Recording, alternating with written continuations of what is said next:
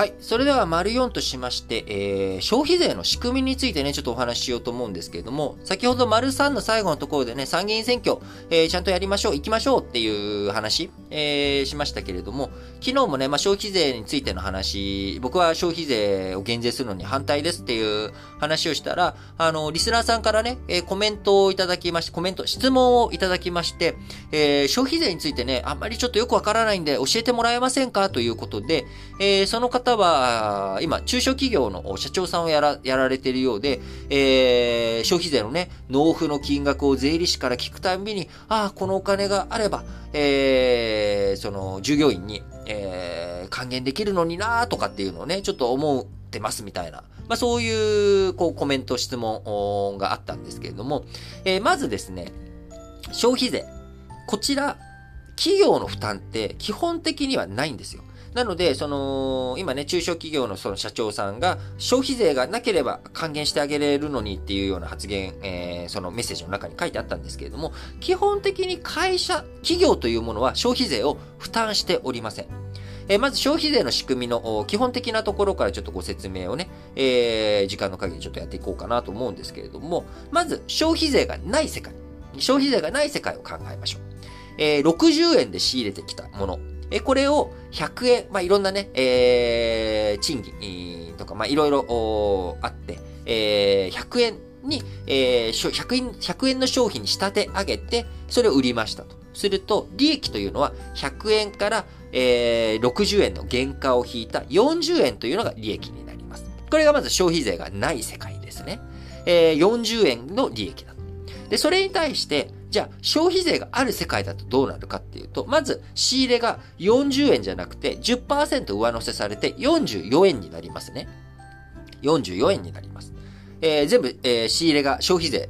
関係するものだと仮定してます。えー、すごく今、あああくまでも、ちょっと説明のための便利なのでね、えー、人件費には消費税かからないじゃないかとかは、そういうのをちょっと一旦置いといてくださいね。えー、44円で、え、仕入れてきましたと。で、44円で仕入れてきて、100円で売るときにこの100円にも消費税かけて売るので、110円になるよねと。じゃあ、110引く44で、えー、利益は、あ66円かっていうと、そうではないんですね。あくまでも、この、お税抜きで、えー、利益というのは計算しますので、基本的に税抜き経理でやりますので、40円、えー、消費税の4円、えー、払ったのは、仮払い消費税という科目で計上します、経理上。仮払い消費税で4円計上します。4円っていうのは払ってるんだけど、えっ、ー、と、PL とか、あその、損益の計算には反映しないように、えー、処理をします。4円。えー、4円払いましたという事実だけ記帳しといて、えー、40円で、えー、仕入れました。で、えそれとは別に消費税4円払いましたっていう帳簿記録を載っけるんですね。で、えー、じゃあ110円でお金もらえますよね。100円に消費税10%つけた110円で売りましたっていう、こちらはどうなるかっていうと、あくまでも100円で売りました。で、消費税10円をお預かりしましたっていう状態なんです。なので、えー、40円で仕入れたものを100円で売る。税抜き経理をして、60円の利益ということで、消費税がある世界だろうが、消費税がない世界だろうが、一緒なんですね。会社の企業の利益としては。で、消費税についてはじゃあどうなるかっていうと、10円受け取りました。で、僕は4円支払いましたっていう記録、別に帳簿につけてあるので、この10円受け取りましたっていう、じゃあ10円を納めなきゃいけないかっていうと、そうではなくて、もうすでに4円分支払い、原価の支払いで4円支払っているので、10円と4円、こちらをぶつけて6円。差額の6円だけ支払ったらいいよと。4円分はあなた別の企業に支払ってくれてるのね。じゃあ10円預かった分からその4円はそっちの支払いの方に当ててくれていいよ。残った6円を消費税として納めなさいっていうことなので、利益とかとは別の動きなんですね。キャッシュとしては企業にとって関係のないものなんですよ。要は、原価の支払い先に支払った消費税と、えー、受け取った消費税なので、なので、この消費税を納めなければよ、よけれ、納めなければいいのにって、だから消費税減税したら、あ従業員にもっとお金支払えるのにって言ったら、そもそもその消費税自体がなくなっちゃうんですよね。なので、あの、消費税っていうものは企業の経営に基本的には影響しません。基本的に影響しませんって言ったのは、当然、消費税かかった価格で、えー、買い手はね、買わなきゃいけないので、えー、買い控えが起きたりとか、あのー、そういったものとか起きたりする可能性、当然景気を冷やす、意味合いは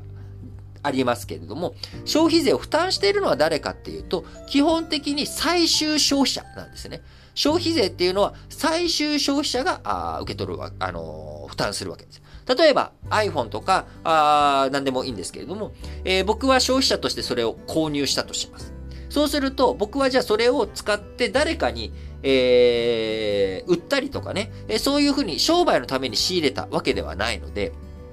それをし買って、えー、消費して終わりっていう状態になる。そうすると、その消費して終わりの人が消費税を負担するっていうことになるので、あのー、最終消費者の人たちが負担をしていくっていうことになります。なので、えー、消費税っていうものは、その最終負担者である消費者に、えー、負担が非常にかかるというものになっており、これを減税しようという方向性とかそういった主張が出てくること自体は僕は当然分かっています。で、分かってるんですが、じゃあ、え財源として、えー、その質問の中にね、あのー、どういうふうに何に使われてるんですか？っていうのは、あの、財務省が、あ毎年きちんと資料を作ってですね、え、ホームページに公開してくれてるんですが、今、日本の財源の中で一番割り当てて使ってるのは社会保障費なんですね。えー、なので、もちろん、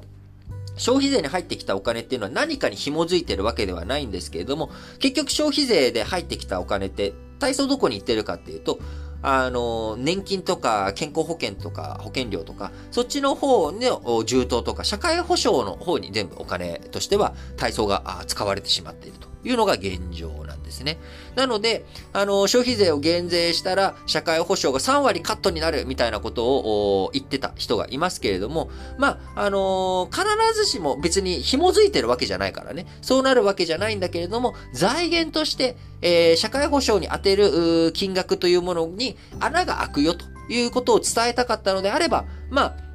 わからなくもない、言いたいことは。ただ、しっかりとそれは別に試算して出してるわけでもないでしょうし、あの、ミスリード、あ戦場的にね、センセーショナルに煽る、えー、だからそんなことできないっていう風に言うために使ってるとしたら、それはちょっと不誠実な対応だと思うんですけれども、あのー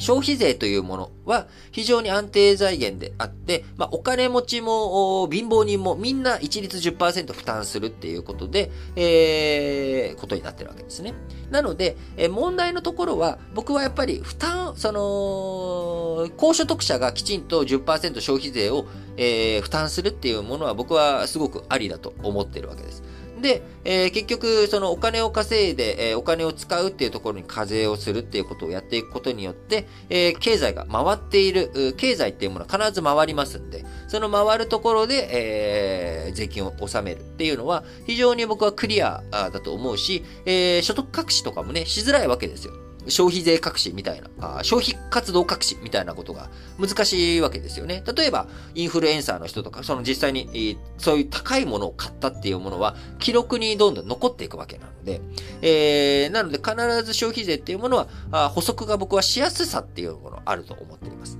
で、問題は、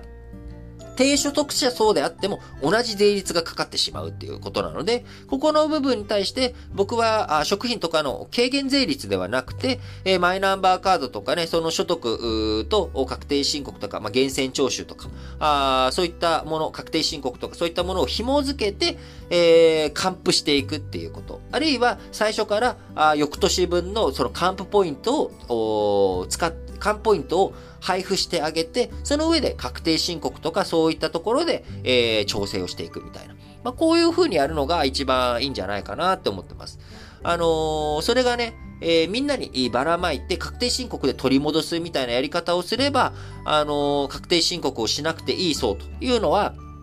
えー、年収2000万以下未満だったっけな？あ未満か以下かちょっと記憶曖昧なんですけど、2000万円っていうのは一つの基準でありますから、例えばそういう風にして振り分けるとか、あの、いろいろとやり方あると思うんですよ。なので、えー、ぜひね、えー、その確定申告、例えば5万円は一律みんなに配布して、えー、さらに、えー、低所得者層には、あ申告とか、あその、申請することによって、プラスアルファ、あ支払ってあげるとか。なんか、まあ、こういった風な形でやっていってもいいんじゃないのかなっていうのは個人的に思ってますし、究極的では僕はあの消費税率をもっと上げて、ベーシックインカム導入っていうものにね、チャレンジ、検討を進めていくっていうのを社会実験としてね、面白いんじゃないのかなっていうふうに思っている人です。ということでね、えー、ちょっと、あの、消費税、えー、まだまだ結構ね、奥深くて分かりづらい税金でもあるので、え機会を設けてね、えー、つどつど説明をしていきたいと思ってますし、消費税以外についても、なんか、説明してほしい、よくわからないなっていうことがある方は、ぜひ、